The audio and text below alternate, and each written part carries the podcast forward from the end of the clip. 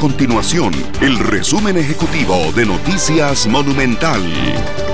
Hola, mi nombre es Fernando Muñoz y estas son las informaciones más importantes del día en Noticias Monumental. Costa Rica registró hasta este viernes 9.969 casos acumulados de COVID-19 luego de que en las últimas 24 horas se presentaran 423 nuevos contagios.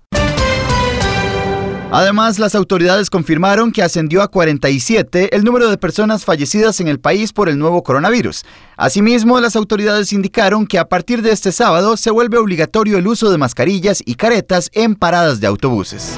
Estas y otras informaciones las puede encontrar en nuestro sitio web www.monumental.co.cr. Nuestro compromiso es mantener a Costa Rica informada. Esto fue el resumen ejecutivo de Noticias Monumental.